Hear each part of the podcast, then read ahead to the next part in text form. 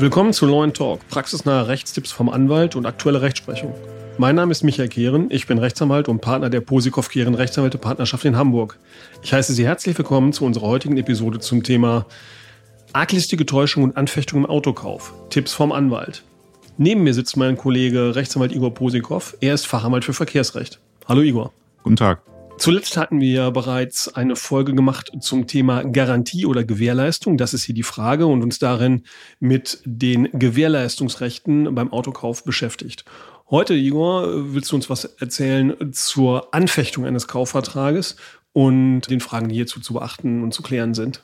Ganz genau. Was sind denn äh, die Konstellationen für eine Anfechtung des Kaufvertrages? Äh, was versteht der Anwalt darunter? Ja, zunächst kommen wir darauf zu sprechen, was denn jetzt der genaue Unterschied zwischen Rücktritt und Anfechtung ist. Wie du schon gesagt hast, in, der, in einer der letzten Folgen haben wir ausführlich über den Rücktritt gesprochen, bei dem es sich im Wesentlichen darum dreht, dass ein Fahrzeug oder eine bewegliche Sache mangelhaft war bei Gefahrübergang, also bei der Übergabe nach oder während des Vertragsschlusses und dadurch die Möglichkeit bestand, weil der Händler es eben nicht geschafft hat, diesen Mangel zu beseitigen, bestand für den Käufer die Möglichkeit, das Fahrzeug zurückzugeben und den Kaufpreis ähm, oder den reduzierten Kaufpreis zurückzufordern. Bei der Anfechtung geht es in eine ähnliche Richtung, nur die Basis für diese Rückabwicklung des Kaufvertrags ist eben eine andere und auf die komme ich dann eben gleich zu sprechen. Ja, was sind denn Gründe für eine Anfechtung des Kaufvertrages? Da gibt es tatsächlich recht viele verschiedene Gründe. Im Bereich des Autokaufs kommen üblicherweise zwei Varianten in Betracht. Einmal die Irrtumsanfechtung, das bedeutet, wenn sich der Käufer ähm, über wesentliche Eigenschaften des Fahrzeugs geirrt hat und deswegen anfechten möchte. Dazu machen wir aber irgendwann eine separate Folge, weil das auch wieder ein sehr umfangreiches und komplexes Thema ist. Und dann gibt es noch ähm, den typischen klassischen Bereich, ähm, die arglistige Täuschung als Anfechtungsgrund. Dazu muss man sagen, dass es eher ein Problemfeld aus dem äh, Direktgeschäft zwischen Privatpersonen ist. Es ist eher selten, dass ein Händler arglistig täuscht. Da kommt es eher häufiger vor, dass der Händler das Fahrzeug, sagen wir mal, besonders anpreist, ohne genaue Kenntnis von den Eigenschaften zu haben oder die Eigenschaften überspitzt darstellt oder das Fahrzeug besser darstellt, als es ist. Das nennt sich ähm, im juristischen Bereich Behauptung ins Blaue hinein, wurde, glaube ich, vom BGH mal etabliert, der Begriff.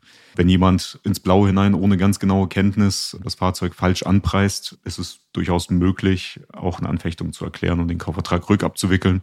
Das ist eher der häufigere Fall bei Händlern, kommt aber eher bei, sagen wir, unseriösen Händlern vor.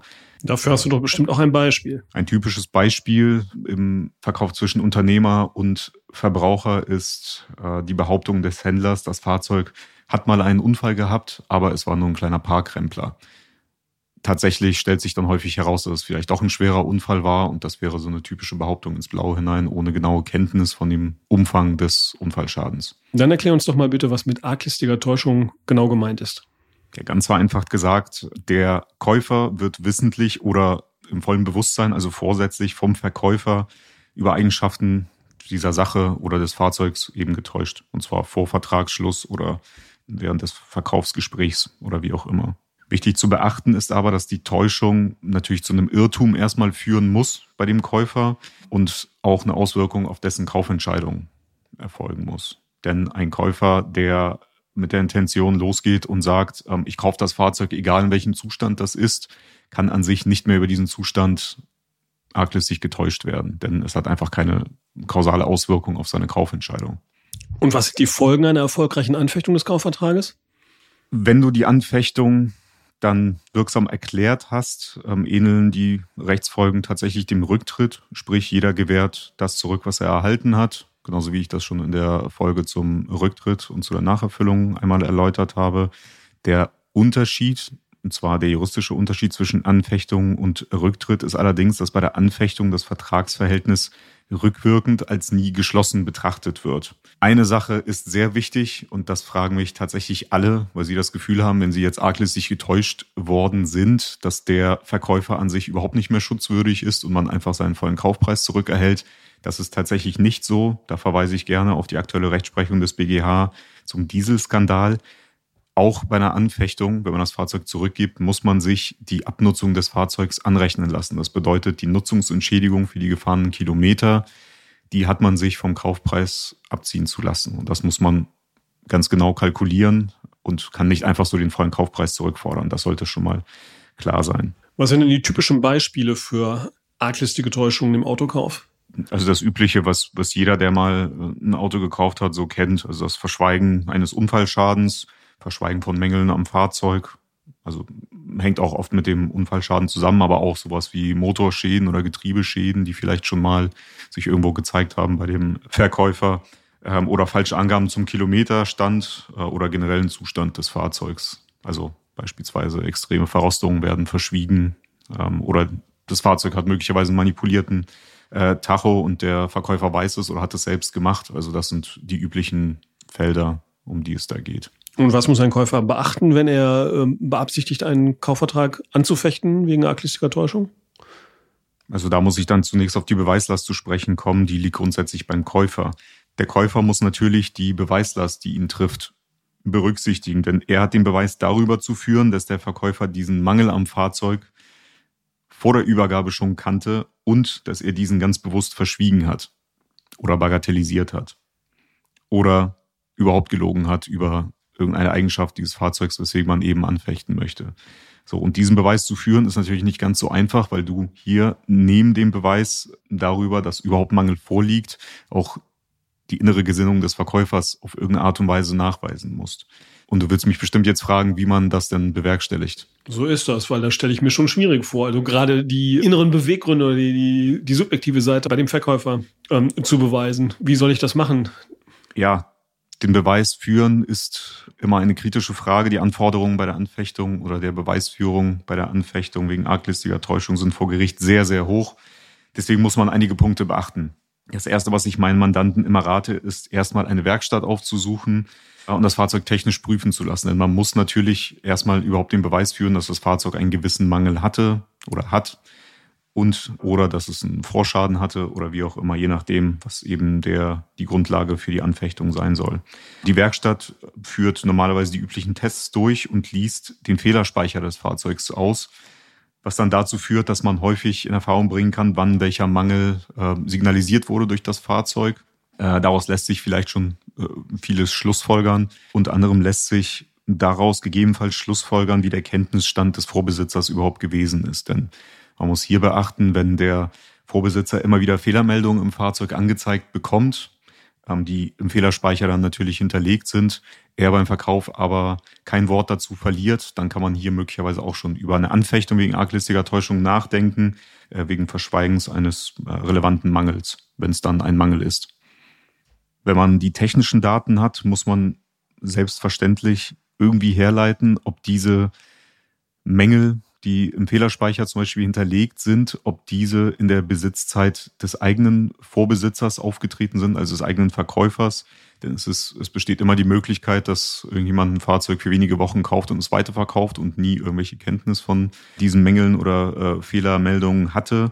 Deswegen macht es häufig Sinn, in die Zulassungsbescheinigung Teil 2 reinzuschauen, also in den Kfz-Brief, denn dort steht häufig der Vorbesitzer des eigenen Verkäufers. Daraus kann häufig geschlossen werden, wie lange denn der eigene Verkäufer das Fahrzeug in seiner Obhut hatte. Oder es lässt sich zumindest der Zeitraum sehr gut eingrenzen. Ein weiterer wertvoller Ratschlag ist, die Informa HIS, das ist eine Datenbank, die es im Internet gibt, abzurufen. Dort kann jeder, der Halter eines Fahrzeugs ist und der es dann natürlich auch nachweisen kann, Unfalldaten zu dem Fahrzeug abrufen, die Versicherer dort hinterlegen, die möglicherweise Unfallschäden regulieren zu den Fahrzeugen. Und da steht meistens das genaue Datum des Unfallschadens und wie das Fahrzeug tatsächlich oder wie die Regulierung genau stattgefunden hat. Ob es ein Totalschaden war oder ob da eine fiktive Abrechnung der Reparaturkosten stattgefunden hat. Wenn das in die Besitzzeit fällt des eigenen Verkäufers, hat man auch schon wieder ein sehr starkes Indiz oder sogar einen vernünftigen Nachweis darüber, dass der Unfall in seiner Besitzzeit eingetreten ist und dass er eigentlich hätte darüber aufklären müssen, wenn es da nicht geschehen ist. Was auch noch sehr interessant ist, ist eine ähnliche Datenbank, das ist die carfax.eu. Datenbank, das trifft meistens Importfahrzeuge aus den USA. Dort kann man sehr, sehr genau nachvollziehen, wo das Fahrzeug herkommt, was für Beschädigungen es hatte und wann es über die Grenze nach Deutschland gegangen ist. Dazu nochmal eine Anmerkung und dazu werde ich auf jeden Fall noch eine separate Folge machen müssen Importfahrzeuge aus den USA, die bei Carfax hinterlegt sind, sind meistens absolute Totalschäden gewesen oder fällige Schrottautos, die manchmal so zerstört waren, dass sie aus verschiedenen Fahrzeug- und Karosseriebauteilen zusammengesetzt wurden, wieder und einmal aufgehübscht und dann hier auf dem deutschen Markt wieder zum ordentlichen Preis verkauft. Ein Verschweigen äh, so einer Art von Reparatur ist selbstverständlich auch eine Grundlage für eine Anfechtung.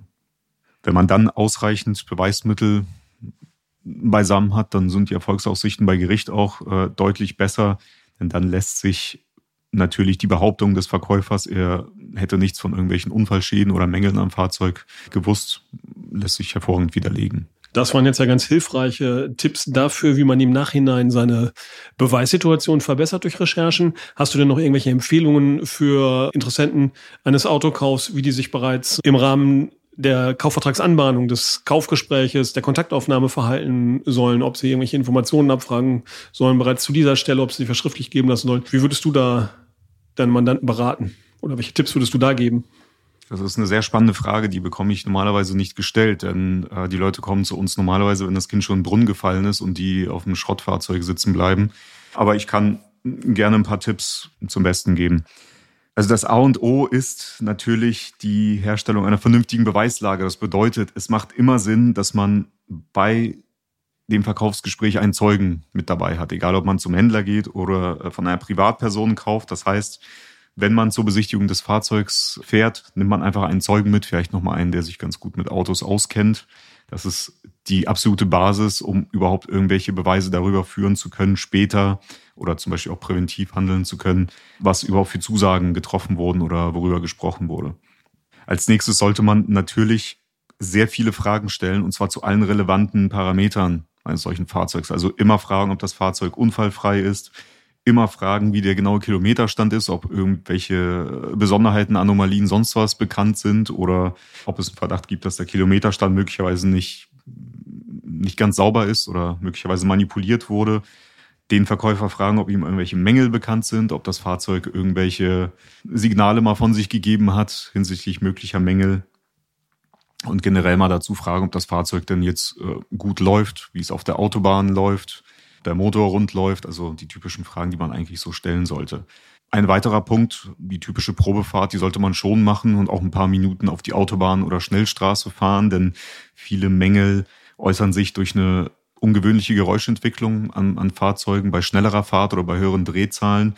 Da reicht das nicht einmal auf dem Hof oder auf dem Parkplatz damit äh, rumzufahren. Deswegen macht es schon Sinn, dass da das Fahrzeug ein klein wenig Praxis zu erproben. Und alles, was man mit dem Verkäufer besprochen hat, sollte man auf jeden Fall in dem Kaufvertragsdokument dokumentieren.